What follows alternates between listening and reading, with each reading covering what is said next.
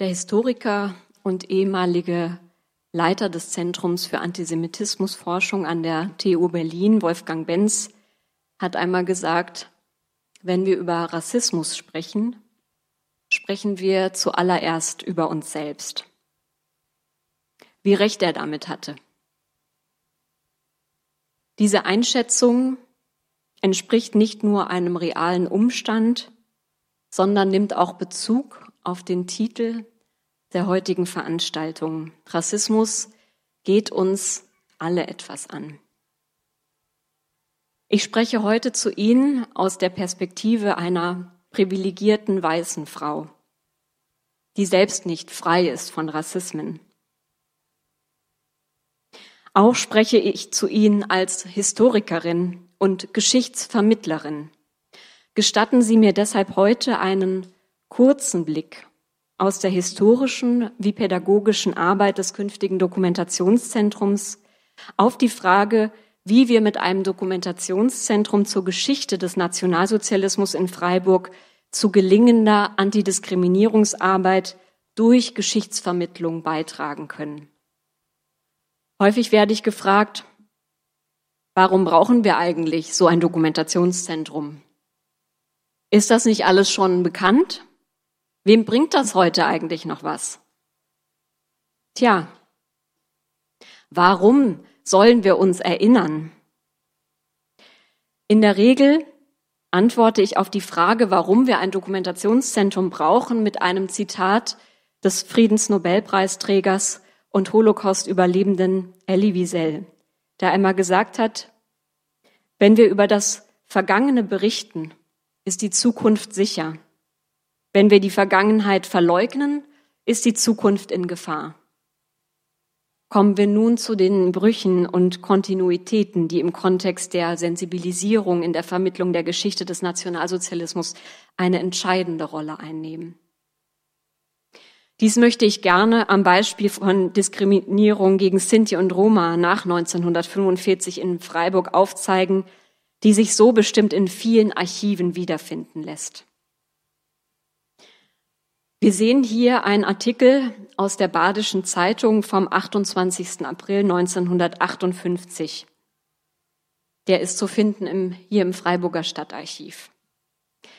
Die Sprache der Täterinnen und Täter hat sich hier eins zu eins fortgesetzt. So lesen wir darin gleich die Überschrift, die sogenannte Zigeunerfrage in Haslach. Ein Begriff, der so natürlich eins zu eins aus der Zeit des Nationalsozialismus entnommen wurde. Wir lesen darin weiter, kein Mensch mehr, fühle sich mehr sicher im Gebiet westlich der Güterbahn. Man müsse auch Unterschiede zwischen den schwarzen Zigeunern und den Mischlingen, den jenischen machen, die die Unruhe brächten.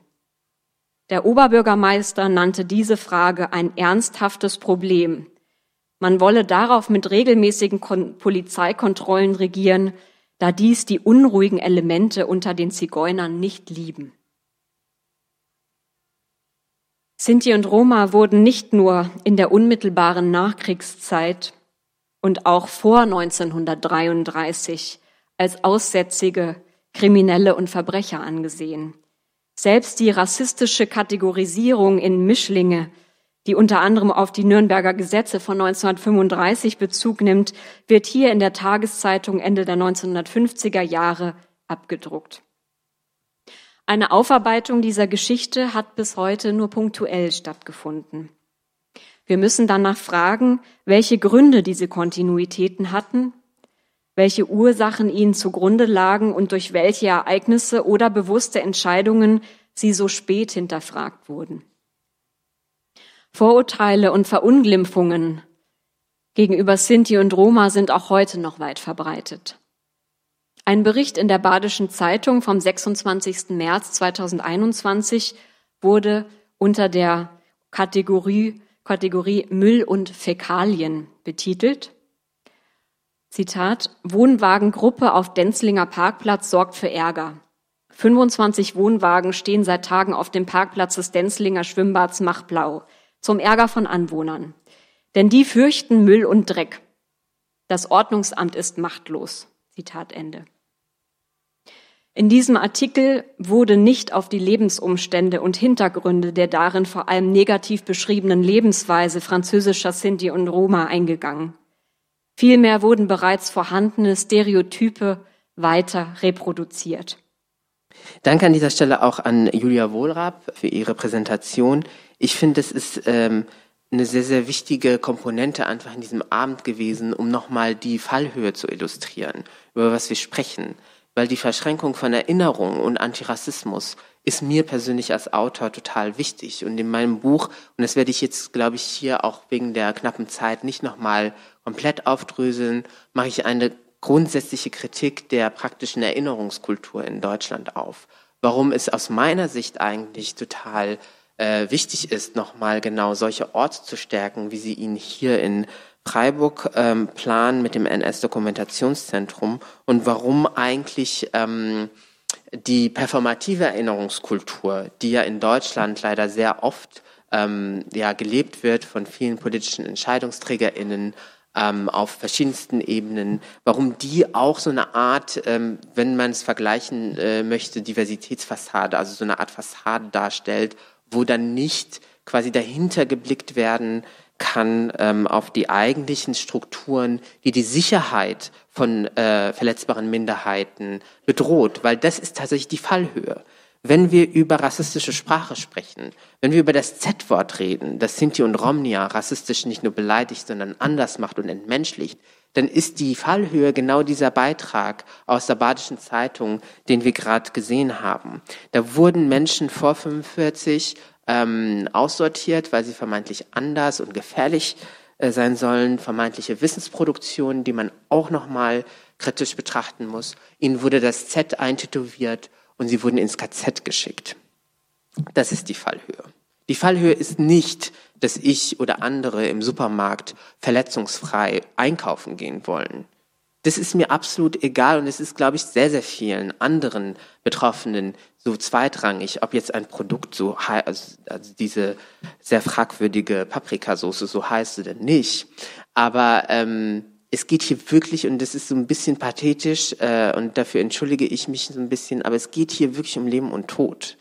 Das ist, warum wir heute hier, glaube ich, auch zusammengekommen sind, warum Sie auch hier das organisiert haben. Das würde ich mir zumindest wünschen.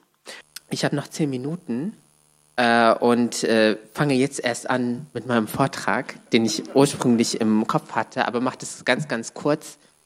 Mm, ich wollte nämlich was zu einem Punkt sagen, den äh, Julia Wollrapp in ihrer Präsentation hatte, äh, zu Diskursfähigkeit. Tatsächlich, das war mein, mein Fokus, als ich hierher gefahren bin zumindest. Und wenn ich in Freiburg immer ankomme, dann werde ich ganz oft gefragt, äh, wie war die Fahrt? Und das mit einem traurigen Blick, weil die Leute wissen, dass ich gerade stundenlang im Zug saß. Ähm, und diesmal war die Zugfahrt ein bisschen unangenehm, weil dort eine ähm, Frau äh, im, im äh, ICE rumlief und äh, behauptete, dass Corona eine Lüge sei. Und die hat es so oft gesagt und so oft die Leute angeguckt, bis ein junger Mann, äh, ein junger Herr, ähm, ihr ähm, gesagt hat, dass das nicht stimmt. Und dann äh, haben sie diskutiert. Die äh, Corona-Leugnerin hatte natürlich keine Maske an und er hat ihr ähm, lange versucht zu erklären, dass er zum Beispiel Menschen kennt, die an Corona gestorben sind. Er hat äh, versucht zu erklären, dass es ein Problem mit der Belegung der Intensivbetten gibt. Das, er hat ihr versucht zu erklären, dass äh, die Inzidenzen gerade steigen. Und das alles hat, surprise, surprise, nichts gebracht. Sie hat weitergesprochen und hat weiter behauptet, Corona sei eine Lüge. Und das nenne ich Diskursunfähigkeit auf, auf Seiten jetzt dieser, dieser Corona-Leugnerin und plädiere auch in meinen Texten dafür, selektiv zu schauen, mit wem man spricht. Weil der Tag hat nur 24 Stunden und ähm, wir haben auch nur begrenzte Ressourcen. Das kann man übertragen auf die antirassistische Debatte tatsächlich. Ich kann und wir alle können nur mit Menschen sprechen, die zuhören wollen, überhaupt diese Haltung mitbringen, äh, lernfähig irgendwie, sich zumindest auf die äh, Lebensrealitäten und die Expertise von anderen Menschen einzulassen. Und ähm, ich fände es, das jetzt nur als Gedankenspiel, zumindest sehr absurd, wenn einige der antisemitischen Parlamentarier der AfD in Stuttgart plötzlich ins NS-Dokumentationszentrum eingeladen werden.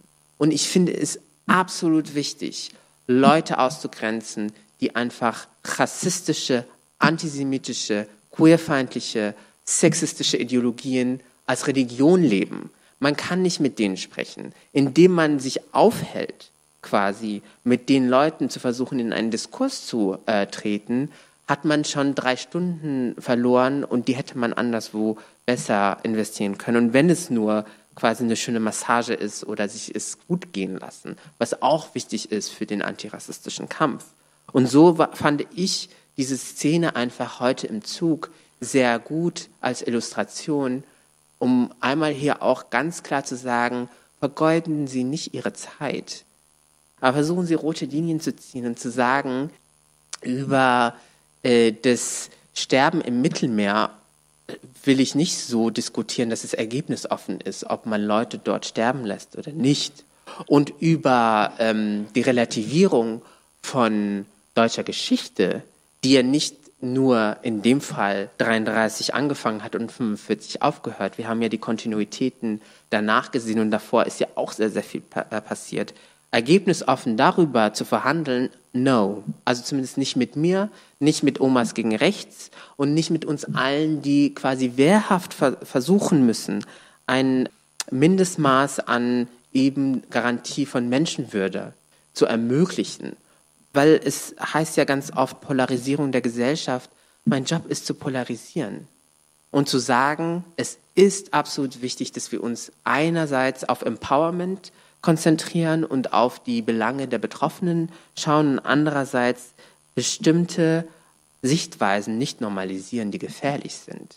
Und äh, Sie haben zu Recht auch nochmal beobachtet, dass mehr Leute mutiger geworden sind, eben ihre rassistischen, antisemitischen Ideologien auszusprechen. Die waren ja nie weg nach 45. Und die sind ja in den Kontinuitäten, in den Gerichten, in den Parteien hat es in Deutschland tatsächlich jetzt nochmal diesen Turn genommen, dass es immer möglicher, immer mehr Raum gibt, weil eben diese Diskursverschiebung schon längst passiert ist, äh, eben diese Ideologien nochmal zu, zu reproduzieren. Und wir quasi, und ich sage jetzt bewusst wir, weil wir müssen uns ja auch irgendwie definieren und einen gemeinsamen Nenner finden, da einen Riegel vorschieben müssen.